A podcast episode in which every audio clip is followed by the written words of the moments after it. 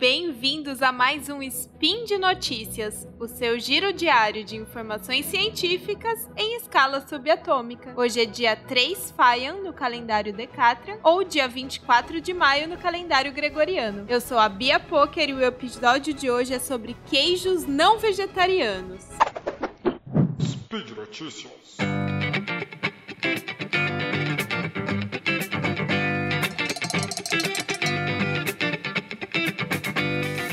Já logo de cara, um disclaimer. O mais correto seria eu ter dito ali na abertura é, queijos que não são ovo-lacto-vegetarianos. Porque queijo é de origem animal e a definição mais certinha, assim, de vegetariano seria origem vegetal. Mas para esse spin, vamos considerar a definição mais popular, que é separar a carne, que obviamente provoca a morte de um animal, dos derivados de leite e ovo, que em tese são obtidos sem que o animal morra. Pensando nisso, as pessoas acabam abreviando o nome ovo-lacto vegetariano e dizendo vegetariano para as dietas que excluem a carne, mas que incluem leite e ovo. E aí eu volto a te dizer, você sabia que uma parte dos queijos não podem ser considerados vegetarianos nem assim, apesar de serem feitos majoritariamente de leite, tem um ingrediente fundamental que frequentemente passa despercebido: o coalho. Como o nome diz, a função do coalho é coalhar, ou seja, coagular o leite líquido, né?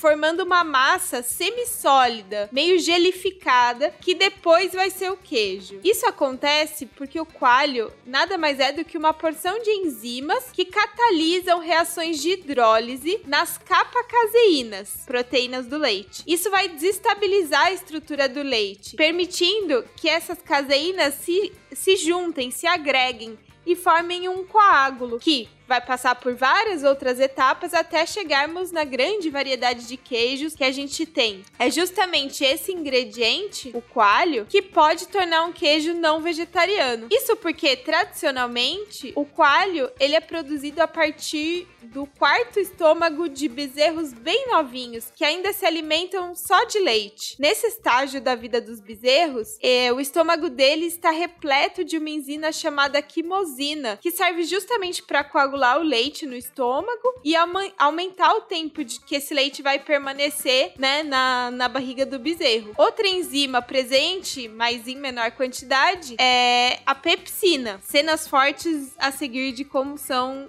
obtidas essas enzimas. Os bezerrinhos eles são abatidos e o estômago é picado para extrair o coalho, que é esse essa conjunto de enzimas. Nesse processo, eles usam uma solução de cloreto de sódio, que é nada mais que água com sal. E depois isso vai passar por uma filtração e precipitação para que o coalho possa ser vendido padronizadinho e tal para produção de queijo. Aqui no Brasil é comum também que se faça a extração de coalho de animais adultos. Nesse caso, o estômago ele já não tem tanta quimosina, porque os animais adultos eles não consomem mais leite, né? E então o, a principal enzima presente no estômago desses animais de adultos é a pepsina, que chega a 90% das, da, do total de enzimas. É o contrário do bezerro, né? Que tem tipo 90% de quimosina, 80% 10% de quimosina e só 10 a 20% de pepsina. Por causa da proporção bem alta de quimosina, o, o coalho extraído do estômago do bezerro é superior para a produção de queijo, porque a, a quimosina é uma enzima super específica, que ela só vai atuar num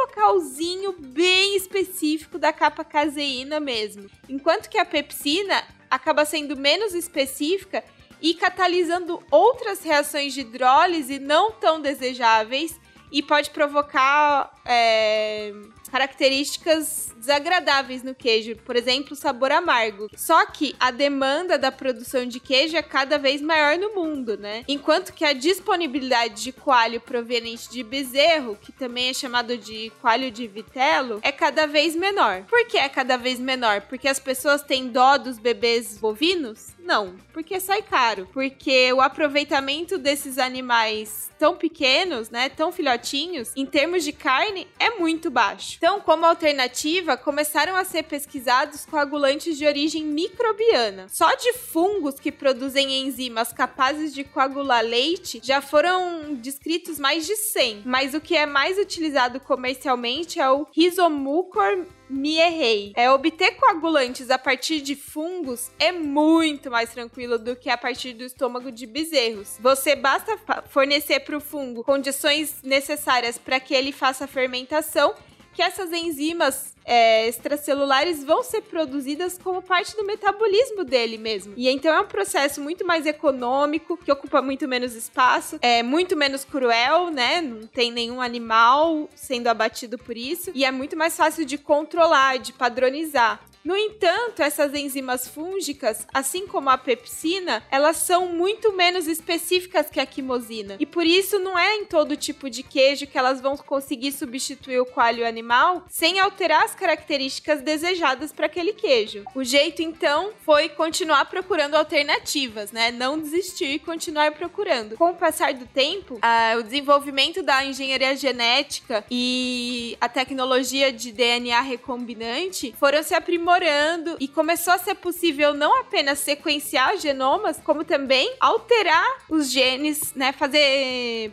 alterações genéticas nos micro-organismos. Assim, os genes do bezerro que induzem a produção de quimosina foram copiados e inseridos em micro-organismos, que a partir daí passaram também a produzir quimosina durante o seu metabolismo normal de fermentação. Deu certo. Os micro-organismos mais empregados para isso são Aspergillus niger avamori, Escherichia coli e Cluiveromyces lactis. E a enzima resultante, ela é chamada de quimosina recombinante, né? Por causa do é, da tecnologia de DNA recombinante. Quimicamente, ela é igual à de origem animal e o desempenho para a produção de queijo também é o mesmo. A diferença é que no estômago dos bezerros são encontradas simultaneamente três variedades de quimosina, A, B e C, além de uns 10 a 20% de pepsina, Enquanto que os micro-organismos geneticamente modificados, eles vão produzir só uma variedade, né, da quimosina,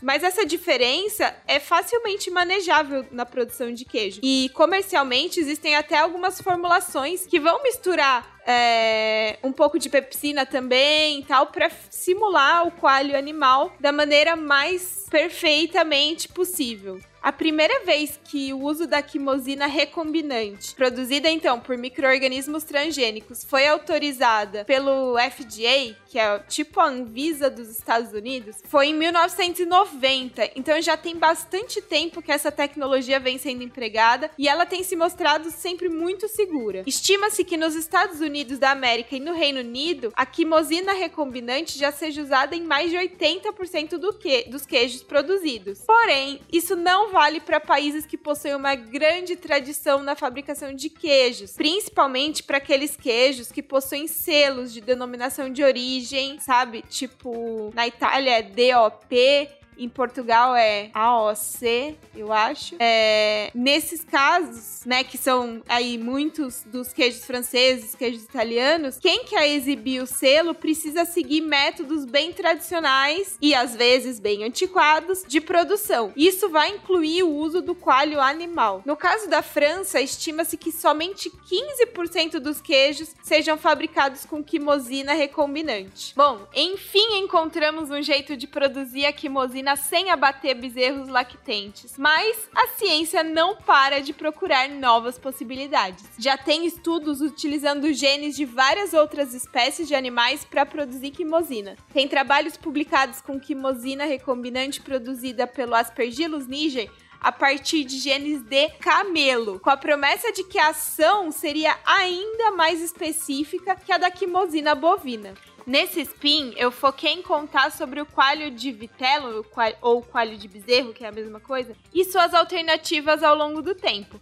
Mas a real é que mundo afora existe queijo feito das mais variadas formas. Existem queijos nos quais nenhuma enzima é adicionada e a coagulação se dá pela acidez elevada, como é o caso de queijo cottage, requeijão e ricota. A ricota ainda por cima não é feita nem a partir do leite, é do soro do leite. E tem queijo feito também com coágulo obtido de uma flor, que é rica na enzima cardosina. É a flor do cardo, que é parente da alcachofra e usada em queijos tradicionais de Portugal. Bom, se você quer saber sobre qual tipo de coagulante é utilizado no queijo que você consome, infelizmente o único jeito é entrar em contato com o fabricante e perguntar, porque essa informação nem sempre consta nos rótulos dos queijos. E por hoje é só. Todos os links usados na elaboração desses pins estão no post do episódio lá no Portal Deviante. Também é lá que você pode deixar seu comentário, sua crítica, elogio, sugestão, correção, o que você quiser. Lembrando que esse podcast só é possível por causa do apoio de ouvintes como você, através do Patreon, Padrim ou PicPay. Um grande abraço e até amanhã!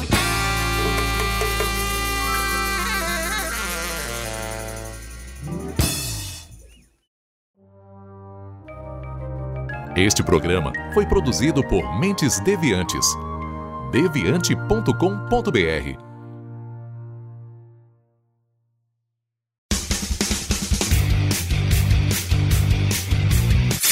Cortes, edição de podcast.